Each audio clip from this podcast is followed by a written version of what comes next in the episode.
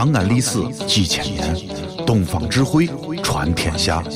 西安，乱谈西安，乱谈。同学们上课了，下面给我来点名：杨玉环、到李莲英、到拿破仑、I'm here。卓雅。哟呵呵，神片小课堂，低调开讲。都别说话了。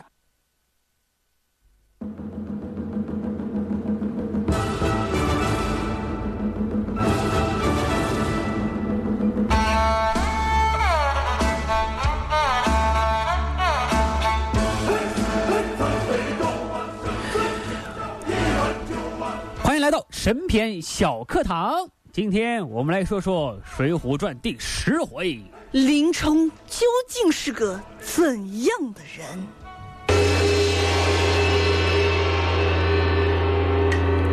话说，高衙内两次调戏林冲的老婆都未果。子，哎哎哎呀哎呀！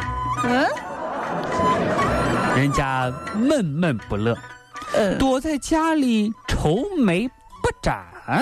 没错，兄弟们，呃，实不完你们说，嗯，我整天就想着林冲他家的小娘子。你听着有点像二师兄的感觉啊。我这这，我这不是刚吃了猪头肉吗？我两次都跟他没法在一起，然后我现在发现我现在饭吃不下，觉睡不着，爬七楼也没劲儿了。哎呦，我是不是生病了呀？你咋不病死？我感觉我顶多撑个仨月半年的，我性命就难保了。真的真好，真真好啊！嗯，你作为高压内的狗腿子，你怎么能说真好呢？哟，啊，大人，哎，这事儿啊，嗯。咱还真不能拖。哦，您看，您这么喜欢那小娘子，哦。您说您是这得坚持啊。这这。俗话说得好，这说了什么？啊，在坚持。这俗话说得好，啊？那个叫什么？真金不怕火炼，困难就像弹簧。你作为高衙内的狗腿子，你能不能把这些俗话背熟一点？你弱，他就强；你强，他他就弱。兄弟，我知道你的意思。你说我是弹簧，困难是弹簧，你弱他就强，你强他就弱。是这样，哎，高衙内害了相思病，这相思病害的不轻啊！高衙内是他向林冲的老婆快死了呀。哎呦，大人，嗯，您是这样，嗯，如果呢，您要是您这病好，嗯，那你就得让太尉知道啊。嗯太太尉是谁呀、太尉就是高俅啊，是不是？潇洒你妈潇？兄弟，你是不是也害了相思病啊？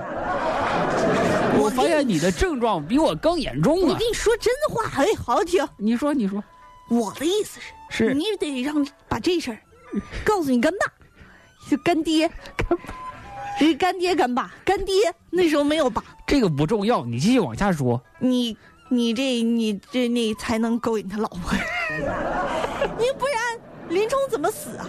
是不是？嗯，你这你完了，你们俩好了，哦，你这病就好了。你说的多废话。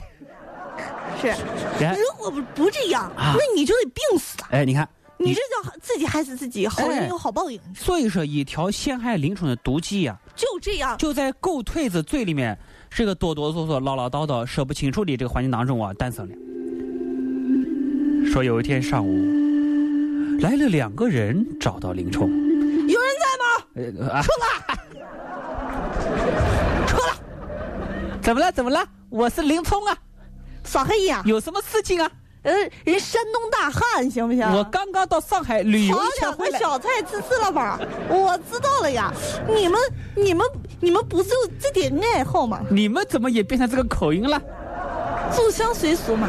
那你说说，你有什么事情啊？好好说你，林教头，哎，我跟你说，啊现在高太尉升殿，嗯对不对？嗯现在要你啊，知道你买了一口好的，对，你是这，嗯明天拿过来，嗯，咱比试一下，比试一下比不。过，戳死你！可是这个刀有点重，小弟拿不动啊。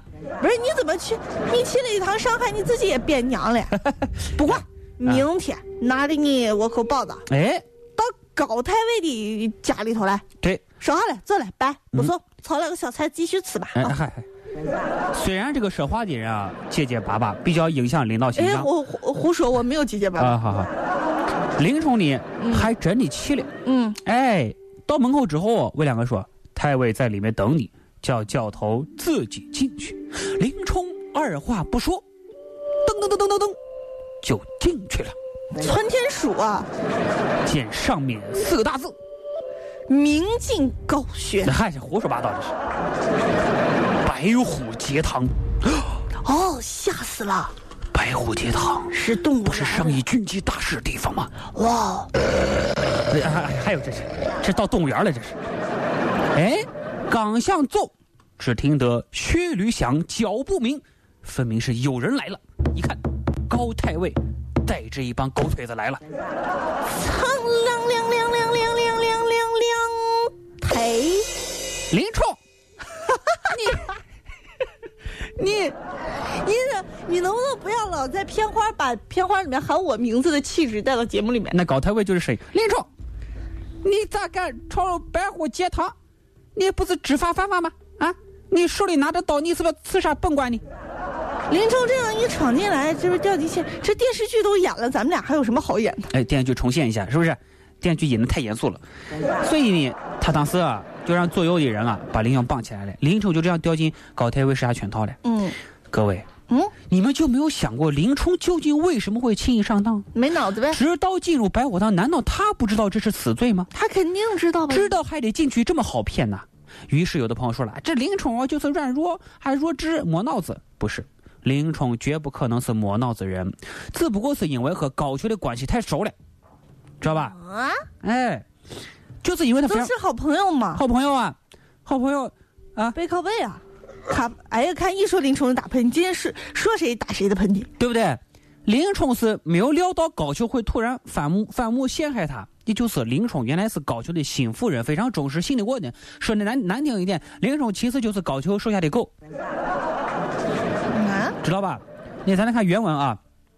林冲和陆谦喝酒的时候，陆谦说：“如今禁军当中虽有几个教头，谁人及得兄长的本事，太尉又看成得好。”什么意思啊？就是说在禁军当中，总共只有几个教头，名额非常少。那么林冲就是其中之一，还是武艺最高的一个。他说：“太尉又看成得好，说明高看俅是看看得起你，啊，非常赏识林冲，哎，赏识啊，是吧？”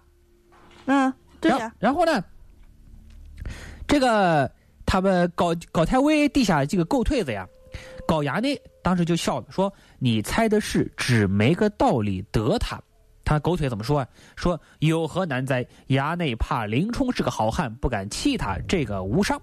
他见在帐中听使唤，大请大受。你能不能翻译？哎，我现在就给翻译。高衙内是个啥人啊？高俅的干儿子，有名的花花太岁呀、嗯，这个人在，这个呃，在外头啊，淫人妻女，有权有势，恃强凌弱，大伙都怕他。这么一个有权势的人，他还怕林冲，这是为啥呢？为什么？他自认为没办法得到林冲老婆，这说明林冲的身份其实和高衙内非常的接近。你想啊，为什么《水浒传》里多次提到大请大受？请受就是领受、官俸、欣赏的意思，大请大受就是高俅给他发高薪水的意思。你想一下，林冲当时买刀的时候，二话不说，直接一次性拿出三十万现金，这不是小数目呀。嗯，所以咱先明白了，明白了呀。一个是高俅的干儿子，一个是高俅的头号干将，嗯，差不多一个级别，所以才会出现一个现象，就是林冲害怕高衙内，而高衙内也同样害怕林冲，因为他们都没有绝对的把握能把对方弄死。那么，高俅知道了详细原因之后，他就在寻思：我是保这个呢，还是保那个呢？我扔硬币保，this one 呢，还是 other one？是不是？高衙内也很纠结呀，嗯，他在权衡，到底是拿林冲和高衙内，到底拿谁的命啊？那么这个时候呢，权衡之后，最终还是决定要牺牲林冲，于是就想把林冲给冤枉死。是不是？嗯，正因为林冲是高俅手下的红人，非常熟悉。再说了，林冲准备借必刀的机会啊，给高俅进贡送礼，所以呢，他才会轻易的上当，啊，否则不这样理解的话，那只能说明林冲的智商近乎为零了。也就是说，整件事儿应该是林冲误会了。误会了，嗯，哎他误会了，他他他自认为自己其实应该有把握了，所以对才去的。没错呀。林冲这时候明白了，高俅是在陷害他，心里当然是很憋屈了。嗯，不过，大伙千万不要以为林冲这个时候非常的仇恨高俅。我跟你说啊，从头到尾，林冲也没有要杀高俅报仇的想法。为什么呢？这个道理就像你被赶出门的狗一样，无论受多大委屈，它也绝不会反咬主人。这这个比喻有点低吧？哎，你看后来啊，烧了草料场，林冲被逼入绝境，酒后做了一首诗，叫什么呀？仗义是林冲，为人最普重。虽然押韵的有点像打油诗，但是这是林冲的心里话。那么林冲什么地方仗义了？没发现，而高俅害他，他理解了，承受了，这就说明他对他的主子仗义了，对高俅很仗义。也就是说，林冲从骨子里面还是一个仗义的呢。对，再看后来高俅被抓到梁山，大伙是面对面同席饮酒，林冲有要杀他报仇的意思吗？压根就没有的，半点也没有，根本就不是电视上放的那个样子。所以啊，这个杀高俅报仇，痛快是痛快，这只不过是读者是观众一厢情愿的想法罢了。大伙其实都误会林冲了。所以这个时候呢，我们就得好好来分析分析《水浒传》。我们明天就来说说《水浒传》第十一回。林冲为什么要休妻呢？参北斗啊！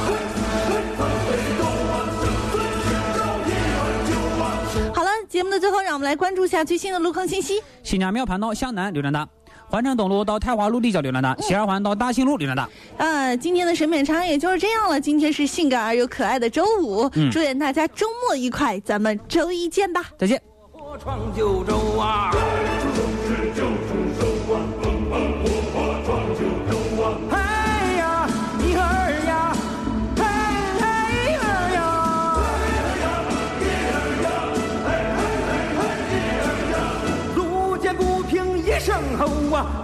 出手时就出手啊，风风火火闯九州啊！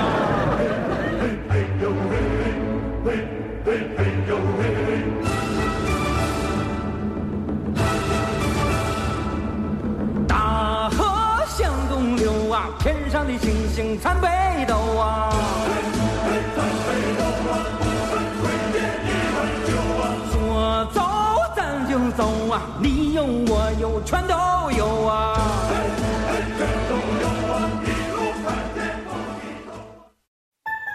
全世界只有一个说陕西话的电台，就是西安论坛。